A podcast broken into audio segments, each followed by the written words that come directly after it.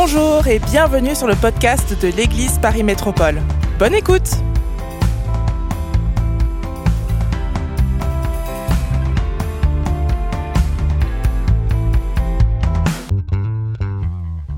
Alors ce matin, euh, j'aimerais parler d'un sujet euh, qui m'a interpellé pendant près de 10, a- 10 ans de ma vie. J'ai donné ma vie au Seigneur en, en 2007. Euh, et pendant près de 10 ans, je me suis posé cette question-là. Je ne savais pas me positionner. Et je crois aujourd'hui que ce message-là va faire du bien à quelqu'un. Euh, le titre de mon message, c'est Prier pour des forces surnaturelles. Tourne-toi vers quelqu'un et dis-lui, Dieu va te donner des forces surnaturelles.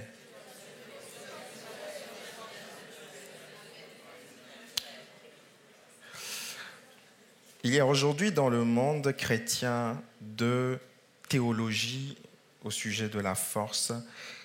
Pour résumer, il y a d'un côté ceux qui pensent que le chrétien doit rester faible et sa faiblesse glorifie Dieu. On verra tout à l'heure le verset le plus incompris de la Bible quand Paul dit qu'il se plaît dans ses faiblesses. Et donc ce type de verset-là euh, nourrit cette théologie. Lorsque je parle de faiblesse, je parle de faiblesse dans les trois grands domaines, le corps, le compte en banque et la communauté. Ceux qui font l'apologie de la faiblesse prônent que si on est malade, ce n'est pas grave. Cela glorifie Dieu puisque Dieu se plaît dans les faiblesses. On connaît le mouvement de- des, des frères franciscains hein, euh, au XIIIe siècle d'un homme euh, qui aimait Dieu, qui s'est consacré, euh, mais qui a donné un mouvement qui s'est généralisé, euh, qui prônait le fait de faire vœu de pauvreté, de, mendier, de, se dépouiller de tout. Il y avait comme une gloire à se dépouiller. S'il est vrai que Dieu appelle quelques personnes à faire ce vœu-là, il n'en est pas du tout question pour l'intégralité des chrétiens. Certains parlent de faiblesse dans le conte, donc il faut être pauvre. Plus on est pauvre, plus on est aimé de Dieu, parce que les riches hein, n'entreront pas dans le royaume des cieux. Vous connaissez ce passage. Et il faut être pauvre dans la communauté, il faut être faible dans la communauté, pardon, c'est-à-dire il faut être socialement euh, bas, parce que euh, on sait tous que le problème vient des riches, dans notre pays de France particulièrement, à bas les riches. Cette théologie n'est pas du tout équilibrée. Et à l'autre extrême, on a euh, une théologie portée par ce qu'on pourrait appeler aujourd'hui la théologie de la prospérité, où le chrétien doit être toujours systématiquement en bonne santé. Il doit avoir un compte en banque renfloué parce que Dieu est le Dieu euh, qui a l'or et l'argent. Donc euh, nous, ses enfants, on doit être absolument riches. Et si tu n'es pas riche, tu manques de foi, tu n'as pas appliqué les règles qu'il faut. Et il faut être la tête et non la queue. Donc il faut être absolument au top dans la communauté. Le corps, le compte et la communauté. D'abord, j'aimerais dire que le plan de Dieu, ce n'est pas que tu restes faible. Dieu n'a jamais voulu que l'homme reste faible. Dans ce texte de 2 Corinthiens chapitre 12 verset 7, Paul dit ceci, Pour que je ne sois pas enflé d'orgueil à cause de l'excellence de ces révélations que j'ai reçues, il, m'a été mis dans ma chair une écharde. C'est comme un clou, c'est comme un nœud. On ne connaît pas vraiment la nature de cette écharge. On ne sait pas si c'est littéral ou symbolique, mais Paul avait quelque chose dans, son corps qui lui faisait mal, qui causait des douleurs. Un ange de Satan, un démon, un esprit impur venait me souffleter, venait me donner des gifles, venait se moquer de moi quand j'étais seul pour m'empêcher de m'enorgueillir. Trois fois j'ai prié. Par trois fois, trois saisons de sa vie, il a prié, il a jeûné. Mais le Seigneur lui a dit, ma grâce te suffit, car ma puissance s'accomplit dans la faiblesse. Je me glorifierai donc bien plus de mes faiblesses, afin que la puissance de Christ repose sur moi. Ce verset a longtemps été compris comme étant un- une apologie de la faiblesse. Lorsqu'on est faible, selon ce verset, certains l'interprètent comme cela, alors on est dans la volonté de Dieu, puisque Dieu veut qu'on soit faible comme Paul. Ceux qui pensent ainsi n'ont absolument pas lu le texte jusqu'au bout. Dieu ne veut pas qu'on reste faible et méprisable, non. Dieu voulait juste que Paul reste humble. Hmm. C'est parce que Paul a reçu des révélations que personne n'avait reçues sur terre et qu'il était enclin à s'enorgueillir, à, un moment donné se croire supérieur, que Dieu a permis qu'il ait une écharpe dans sa chair, non pas pour le plaisir de le voir souffrir, de le voir faible, mais pour qu'il expérimente une force d'une autre nature. Et à la fin, lorsqu'on regarde ce texte, c'est clair. Le but de Dieu, c'est pas que Paul reste faible. Le but de Dieu, c'est que Paul expérimente la force divine dans sa faiblesse humaine. Est-ce que quelqu'un me suit ce matin? Vous pouvez dire Amen.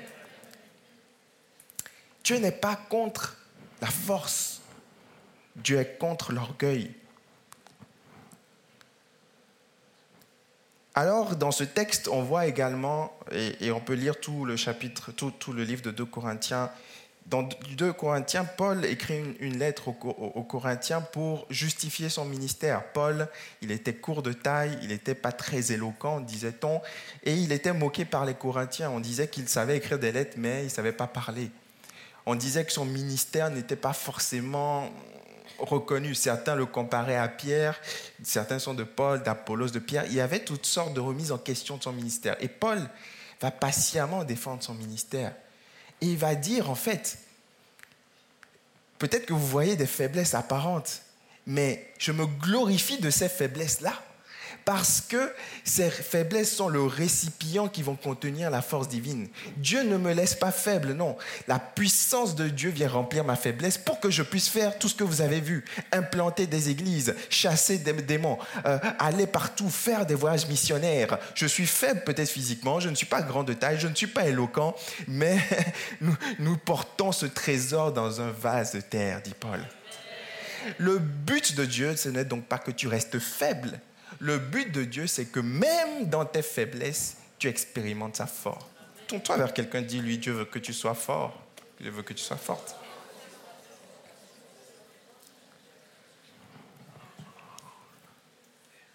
Qu'en est-il du corps, du compte et de la communauté?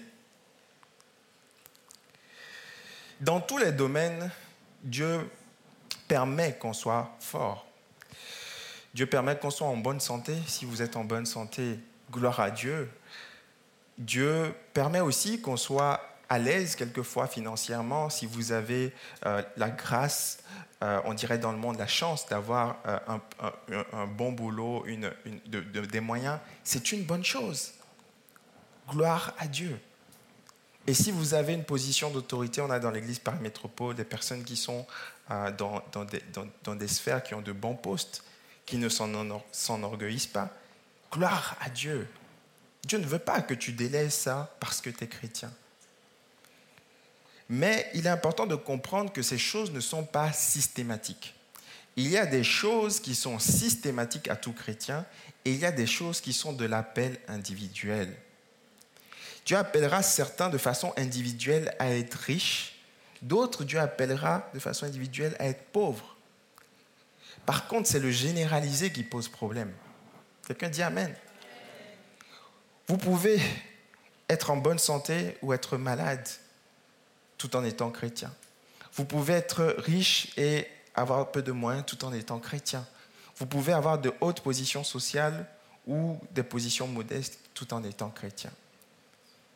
Mais il y a une chose où tous les chrétiens, là où tous les chrétiens doivent être forts, c'est dans leur être intérieur dans leur esprit.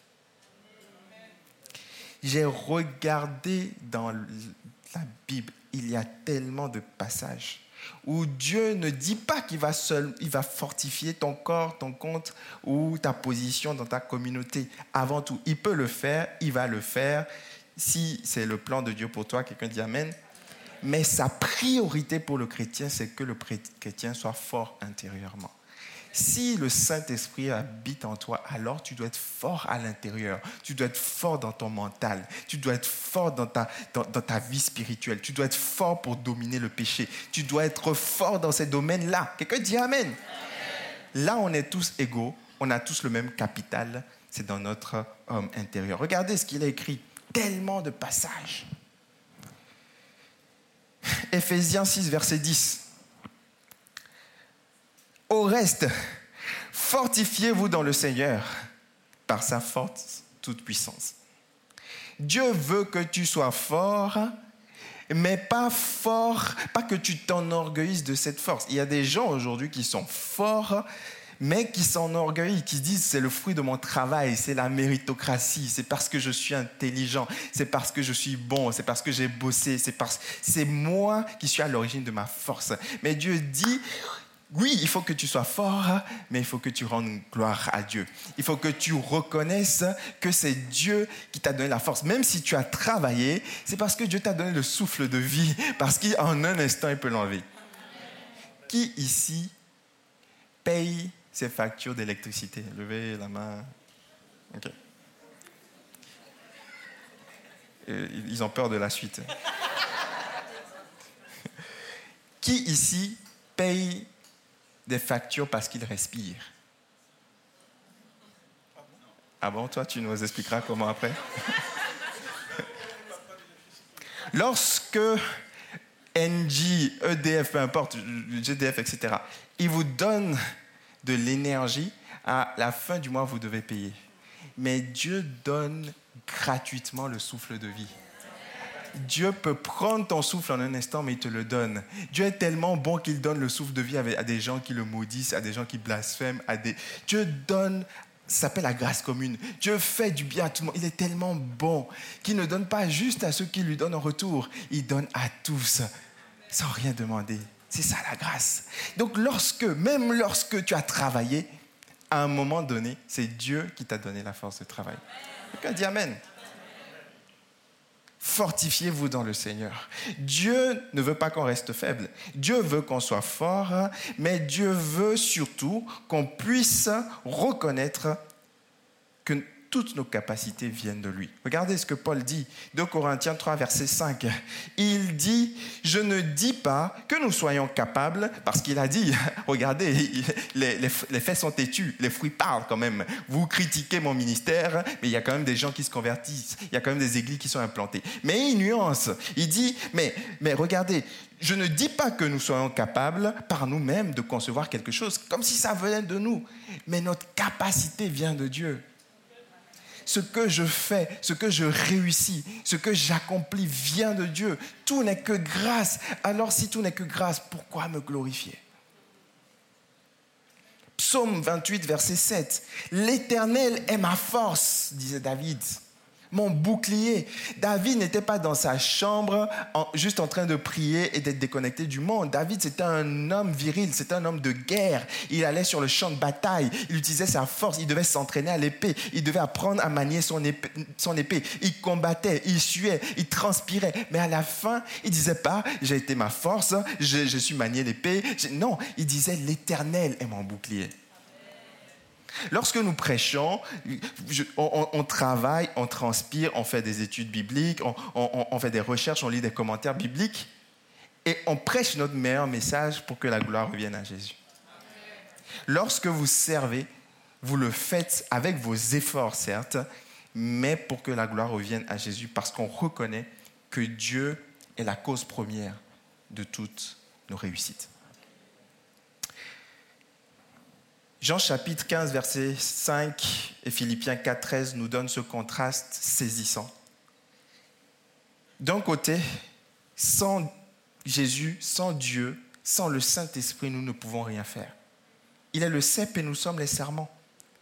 Mais d'un autre, dans Philippiens, Paul complète en disant, je puis tout par celui qui me fortifie. Sans Dieu, je ne peux rien faire, mais avec Dieu, je peux tout. Je peux tout supporter. Je peux tout réussir. Je peux tout affronter. Il n'y a rien qui va me mettre dans la tristesse. Il n'y a rien qui va me mettre en dépression. Il n'y a rien qui va me plonger dans le découragement. Oui, je peux avoir des moments de bas, mais je me relève parce que je puis tout par celui qui me fortifie. Quelqu'un dit Amen ce matin. Alléluia. Dieu veut qu'on puisse puiser en lui des forces surnaturelles. Il dit au travers de Pierre, Pierre c'était quelqu'un qui carburait à l'ego. Pierre c'était quelqu'un, il disait c'est moi mon gars, c'est moi. Tous vont te renier, mais moi je ne veux pas te renier. Fais-moi marcher sur l'eau. Pierre il voulait toujours prouver, montrer aux gens qu'il était supérieur, qu'il avait de l'avance. Mais quand Pierre a été déçu de lui-même, trois par trois fois il a renié le Seigneur, Dieu l'a vidé de son ego. Et on revoit un Pierre après qui est tout doux, qui est un berger, qui parle d'aimer les gens. On voit un Pierre différent.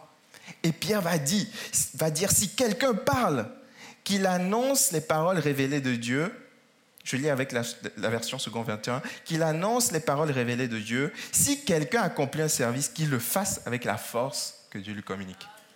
Si tu sers, si tu travailles, si tu œuvres, fais-le avec la force que Dieu le communique. Vous savez la différence entre le chrétien et le non-chrétien? Dieu accorde sa grâce à tout le monde.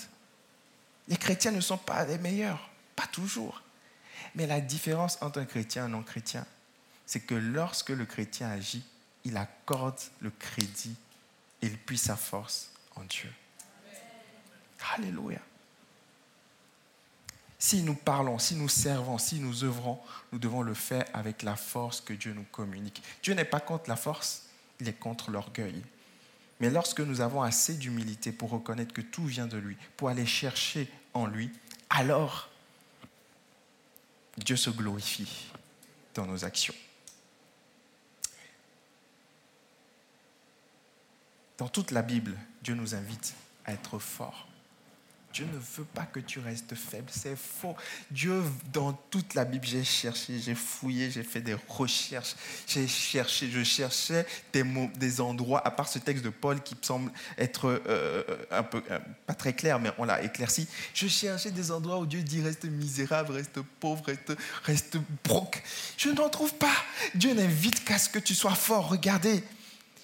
2 Corinthiens 4, 16. Paul dit, D'abord, Éphésiens 3.14. Éphésiens 3.14, Paul dit, à cause de cela, je fléchis les genoux devant le Père, duquel tire son nom toute famille dans les cieux et sur la terre, afin qu'il vous donne, selon la richesse de sa gloire, d'être puissamment fortifié dans votre homme intérieur.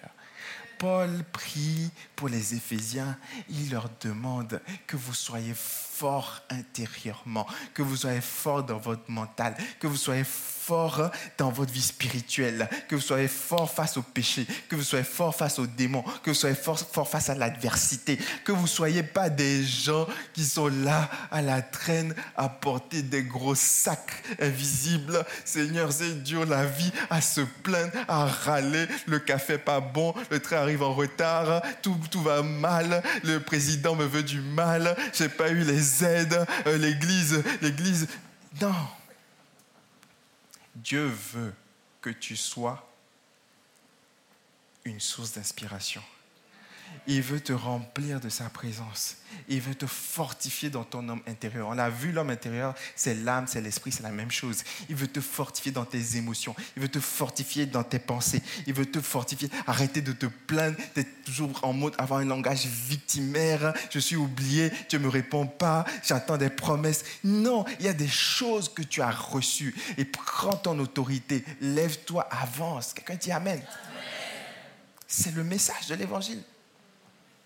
Dieu veut que tu sois fort. Regardez 2 Corinthiens 4, 16. C'est pourquoi nous ne perdons pas courage. Dans 2 Corinthiens, Paul lit la liste. Il dit on a souffert l'emprisonnement, on a été dans le froid. Des fois, on a, on a, on a vécu le, le, jeûne. Pas parce qu'on voulait jeûner, mais parce qu'il n'y avait rien à manger. On a vécu dans des conditions horribles. Paul a fait la prison. Ce n'était pas la prison aujourd'hui où il y a des écrans LED. Non, Paul a fait la prison. Il était dans une condition de SDF.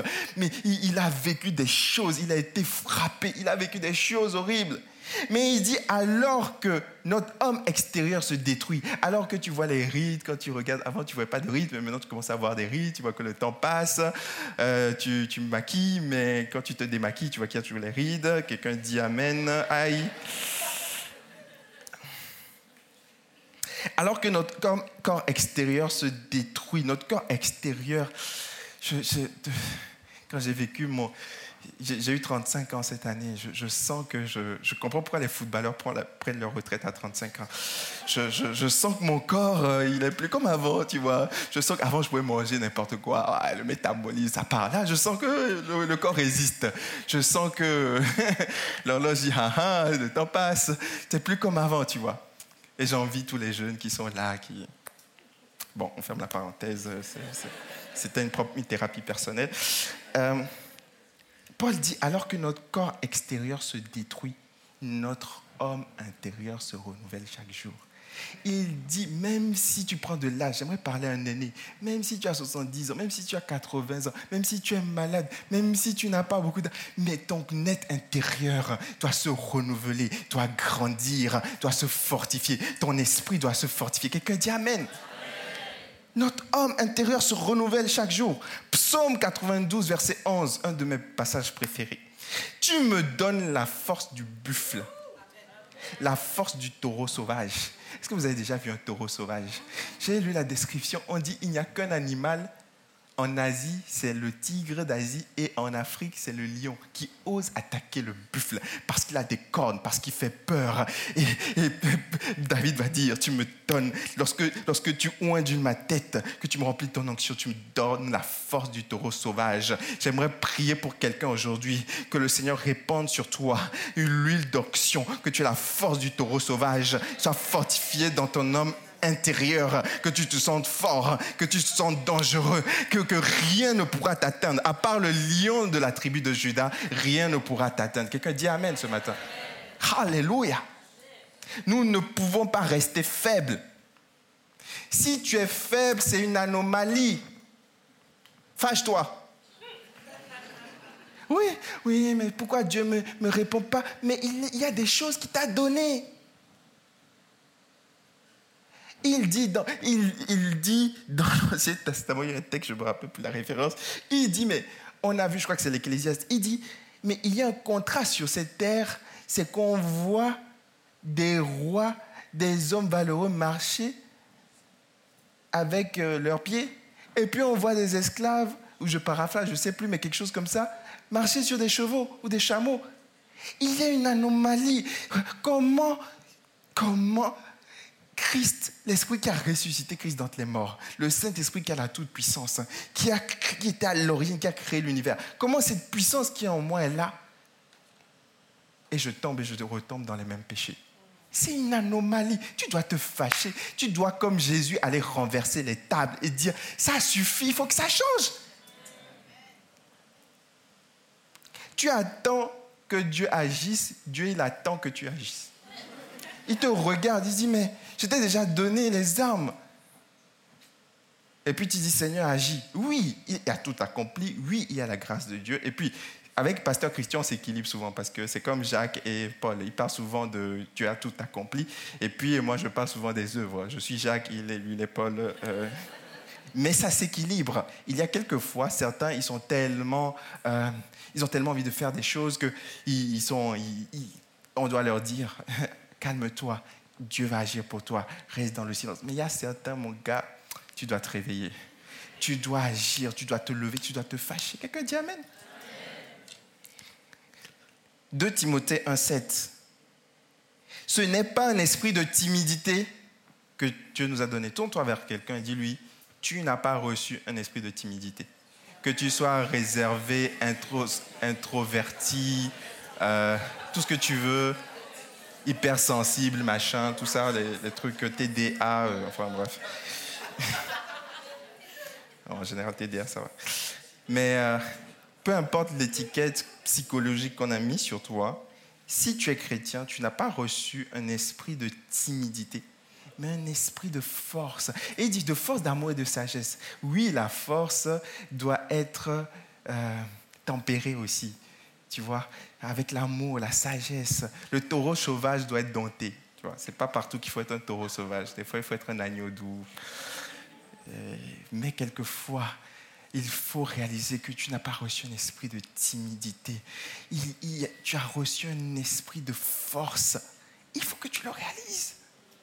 Tu ne peux pas être vaincu constamment. Un esprit tonique, un esprit de vigueur, un esprit de vitalité. Ésaïe 11, 12, l'Esprit de l'Éternel reposera sur lui en parlant de Jésus. Esprit de sagesse, d'intelligence, de conseil, de force, de connaissance, de crainte de l'Éternel. C'est le même Saint-Esprit qui est aussi sur toi.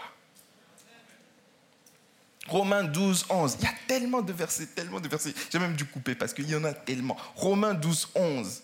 Si tu penses en sortant de ce culte que Dieu t'appelle à être faible, viens me voir, je vais démissionner de mon appel pastoral. J'ai raté, je ne sais plus quoi faire. Là, j'arrête, j'arrête le ministère. Romains 12, 11. Ayez du zèle et non de la paresse, soyez fervent d'esprit. Sois zélé. Arrêtez de venir à l'église de façon indolente, comme si vous avez forcé. Viens avec joie. Sois fervent dans ton esprit. Sois créatif. Sois zélé. Sois enthousiaste. Et que dit Amen. Oui, c'est ça. Dans la louange, arrête d'être comme ça.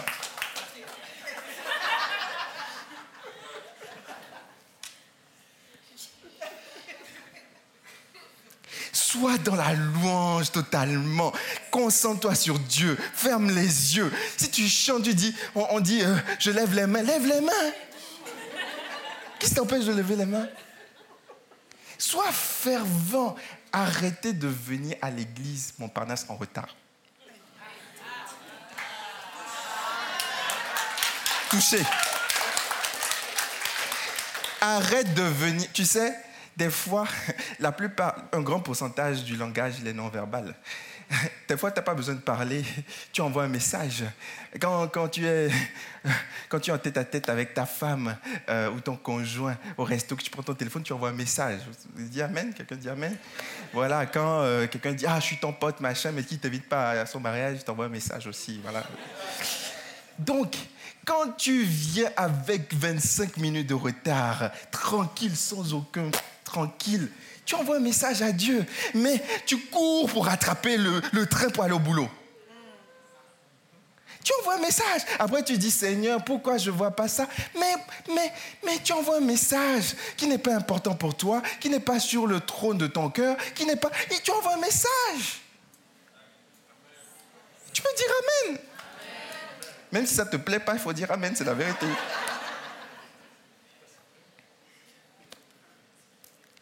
Cette année, en fait, on ne peut pas faire les mêmes choses et avoir des résultats différents. Et je prêche pour moi-même. Je prêche pour moi-même. Le retard me concerne aussi, je confesse. Mais bon, on dit que ceux qui sont en retard, souvent, c'est des optimistes. C'est parce qu'ils sont toujours, je dis toujours, je vais avoir le temps de... Donc, on est des optimistes, les retardataires. Mais il faut changer ça, par la grâce de Dieu. Dis seulement Amen, on ferme la parenthèse. Voilà, voilà, voilà. Voilà, qui même me suivent dans le chemin de la repentance et de la ponctualité. Romains 8, 26. De même, l'Esprit aussi nous vient en aide dans notre faiblesse. Quand tu es faible, tu dis, je n'avais pas prier, je ne sais pas quoi dire. Dieu dit, ça tombe bien. J'ai mis le Saint-Esprit en toi. Si tu ne sais pas quoi prier, commence à parler en langue. Donne le relais au Saint-Esprit. Donne-lui le bâton. Dis-lui, commence à parler de nouvelles langues. Il y a quelqu'un, tu dois parler en langue. Il y a un joueur ministère m'a dit, bon, Jean Bosco, toi, tu es encore euh, la maternelle. Hein. Il dit un ministère, un vrai ministère, c'est trois heures de prière par jour. Je dis, eh, toi aussi, tu as des enfants. Je dis, comment Il dit, c'est minimum une heure de parler en langue pour s'échauffer. Elle dit ça à Priscilla moi. Je dis, ah, vraiment, ça, c'est le légalisme. Mais ça m'a piqué. Parce que je ne le fais pas. Est-ce que tu es capable, juste une heure, à dire les merveilles de Dieu? Parler, pas écouter. Ça, on sait que tu sais faire. C'est facile. Pas écouter des messages, pas écouter de la louange, parler, prier. Tu, commences deux minutes, plus rien à dire. Mais tu vois, quand tu es fiancé, tu lui envoies des messages. Oh bébé, comme je t'aime, quand je te vois, mon cœur, tu as les mots. Mais devant Dieu, Seigneur, je t'aime. C'est tout. Pour quelqu'un qui a donné sa vie pour toi, pour quelqu'un qui a payé, tu payes, je ne sais pas combien, 1000 euros plus pour un mois, même pas un mois, trois semaines de vacances. Tu arrives, tu vois qu'il y a des rats dans le placard, dans le Airbnb. Tu vois qu'on t'a trompé. Tu prépares tes vacances, tu payes beaucoup. Mais quelqu'un qui t'a payé l'éternité aux frais, tu lui dis une phrase et t'es fatigué. Des fois, notre bouche dit je t'aime, mais notre attitude dit j'en ai que faire. Tu es à la 298e position de mes priorités. Je prie que ce ne soit pas notre partage cette année dans le nom de Jésus. Ésaïe 40, 29. Il donne la force à celui qui est fatigué. Il augmente la vigueur de celui qui tombe en défaillance. Peut-être que tu te sens fatigué. Peut-être que tu te sens là. Peut-être que tu as fait 40 ans d'église, tu as tout entendu, tu as écouté tous les types de ministères, tu as tout vu, tu es blasé. Dieu dit aujourd'hui, mon Saint-Esprit, il est capable de te donner de la force, même si tu es fatigué, même si tu es, tu, tu es, tu es low bat, comme on pourrait dire. Il va te donner la force, il va te renouveler. Même à ceux qui sont en défaillance, à ceux qui sont prêts d'avoir un malaise, à ceux qui ne sont pas bien, il est capable de donner la force. Quelqu'un dit Amen ce matin. Ésaïe 40, 31. Ceux qui se confient en l'Éternel, Alléluia, renouvellent leur force. Dites avec moi, renouvellent leur force. Ils prennent leur envol comme les aigles. Ils courent et ne se lassent pas. Ils marchent et ne se fatiguent pas. Seigneur, accorde-nous la grâce cette année d'être renouvelé en toi. C'est pas normal d'être constamment faible, d'être constamment de mauvaise humeur. Non, c'est plus une anomalie. Seigneur, tu m'as donné un héritage. Tu m'as donné, tu m'as donné le Saint-Esprit. La Bible dit dans Ephésiens, Ephésiens 1, 17, je crois, ou 1, 14, le Saint-Esprit est le gage de notre héritage céleste. Le contrat que tu as là, tu n'as plus un contrat invisible qui te dit tu vas aller au ciel. Mais le gage, c'est le Saint-Esprit qui est en toi. Et le Saint-Esprit doit donner l'amour, te donner la joie, la maîtrise de soi. Donc c'est anormal, c'est une anomalie que je sois toujours là à râler, à être négatif, à voir ce qui ne va pas. Non! Il faut que le Saint-Esprit s'exprime. Seigneur, aide-nous, aide-nous, aide-nous, Seigneur. Aide-nous. Je suis candidat, je ne sais pas pour toi, mais je suis candidat à la transformation divine. Je, lève ma main en premier, change-moi. Je ne veux pas être un pasteur qui vient faire des discours. On a assez de profs d'histoire, de commentaires, de journalistes. Tu veux pas être un journaliste spirituel? Si je parle et qu'il rien ne se passe, allez lire des commentaires bibliques. Ça, sert à rien de venir à l'église. Il faut que le Saint-Esprit se manifeste. Il faut que lorsqu'on parle, lorsque la louange, il faut qu'on sente la présence de Dieu. Il faut qu'on se dise, lui, là, il n'a pas fait le cours Florent, il fait des fautes de français, mais quand il parle, il se passe quelque chose. Je sens des frissons. Je sens que j'ai envie, j'ai plus envie de pécher. Il faut que Dieu agisse ici. Alléluia.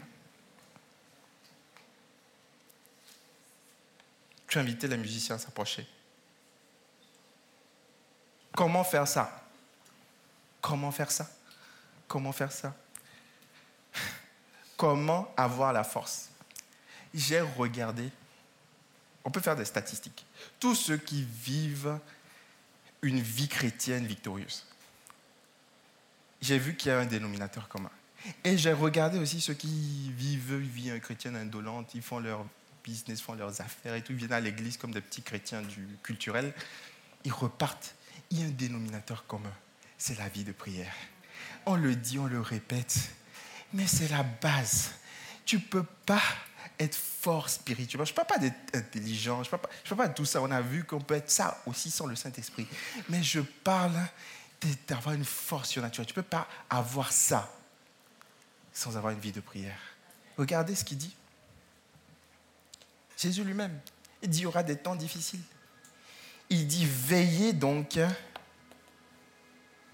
veillez donc et priez en tout temps, afin que vous ayez la force, dites avec moi la force, la force d'échapper à toutes ces choses qui arriveront. J'ai envie de dire, pourquoi avoir la force d'échapper? Parce qu'il y aura un rapport de force. Parce que tu ne vas pas toujours faire ce que tu veux. Parce que des fois, la tentation sera là parce que l'épreuve sera là. Des fois, tu n'auras pas la force. Mais il dit de veiller, de prier. Pourquoi? Pas juste prier, mais veiller aussi. Veiller, ça veut dire être alerte, être attentif. On a parlé de la distraction. Ne pas être distrait, ne pas être diverti, ne pas être constamment sollicité. Être, être focus, focalisé, c'est ça être veiller. C'est pas ne pas dormir la nuit, c'est pas ça.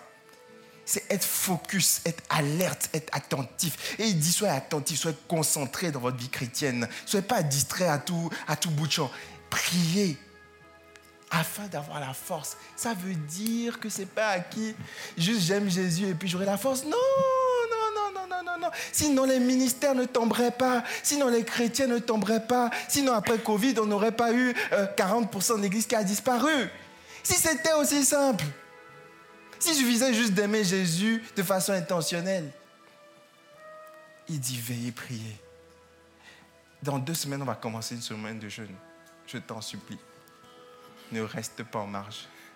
Dis-toi que ça peut être le début d'une nouvelle vie.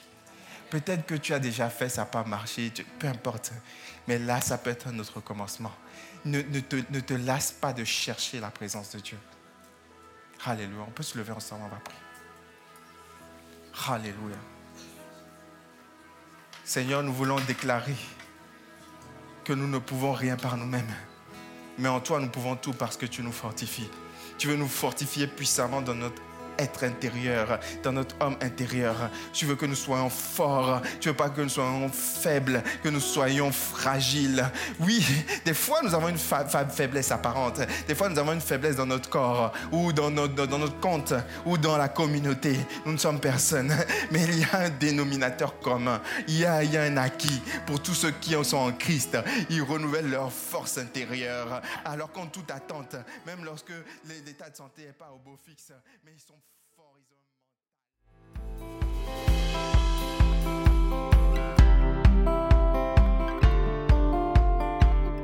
Merci d'avoir écouté le podcast de l'Église Paris Métropole. Retrouvez toute notre actualité sur notre site monégliseaparis.fr et sur nos réseaux sociaux Instagram, Facebook et YouTube Église Paris Métropole. À bientôt!